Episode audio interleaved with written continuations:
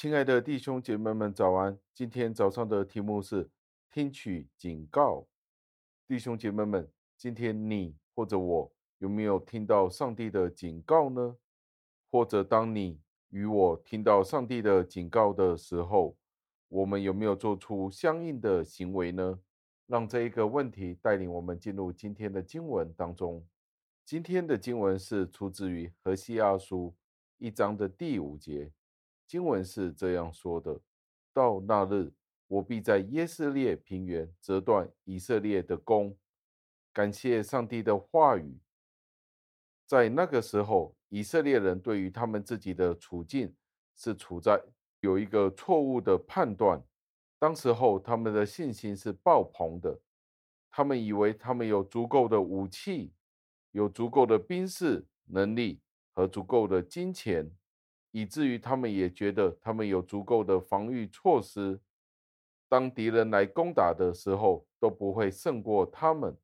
但是在这里，先知却是警告他们，他宣告说，他们所做的这一切，所拥有的这一切事物，都不能够阻止上帝对他们的惩罚。先知的目的是要彻底打破他们的自信心，因为在当时的以色列人相信。他们并不会遭遇到何西阿先知所说的那些的毁灭将会来到他们身上。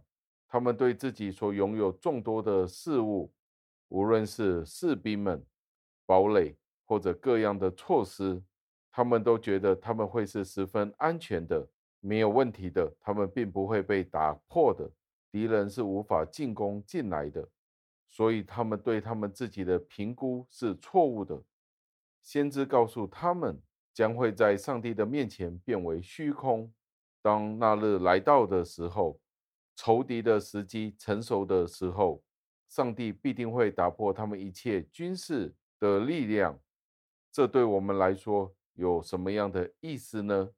这就正是好像今天对我们的警告，免得我们对上帝的警告充耳不闻。虽然我们有可能拥有一切所有的事物，虽然你或者我可能有经济能力，有非常稳健的经济基础，以至于我们可能会觉得没有什么事情可以影响到我们，会有什么问题呢？我们已经稳固了，这个世界对我们来说都是十分安全的，没有问题的。但是以色列人的经验却是让我们知道。